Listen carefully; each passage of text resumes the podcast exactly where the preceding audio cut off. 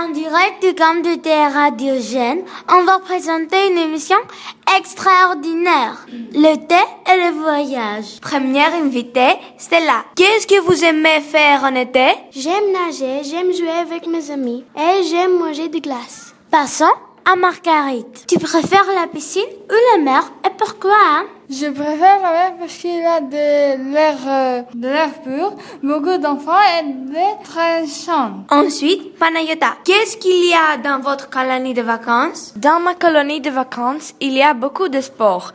Par exemple, mes sports préférés sont le polo et le volley. Il y a aussi deux piscines pour nager. J'adore cette colonie de vacances parce que les personnes sont très sympathiques. Dernière, à Nicolas. Quelle classe préfères-tu et qu'est-ce que tu as mangé à midi? Je préfère la vanille avec du caramel. À midi, je mangeais de la pizza.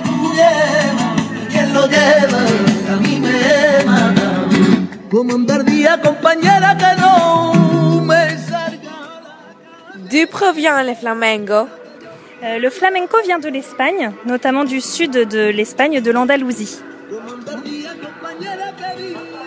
Qu'est-ce que vous faites? Euh, nous apprenons je- cette danse, le flamenco, nous apprenons les, bas de, les pas de base avec les, avec les élèves, avec les filles, nous apprenons euh, à danser le flamenco.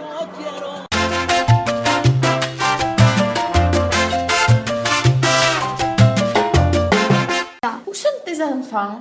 Ils sont dans le camp polyglotte. Camp polyglotte, qu'est-ce que c'est? Tu ne sais pas, de nos jours, tous les enfants visitent le camp polyglotte où ils peuvent apprendre cinq langues et s'amuser avec le sport.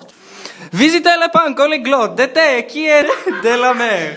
Il y a une piscine, il y a des cours de français, d'anglais, d'espagnol, de grec. De... Ces enfants peuvent faire des sports comme le basket, le volley, le tennis, le foot, le polo, le ping-pong. Aujourd'hui lundi 11 juillet. Il fait très chaud au sud- au sud-ouest euh, de Péloponnèse. Et seulement hier, pendant la nuit, il faisait un peu froid. Et ainsi, si vous voulez vous rafraîchir, allez vous baigner dans la mer.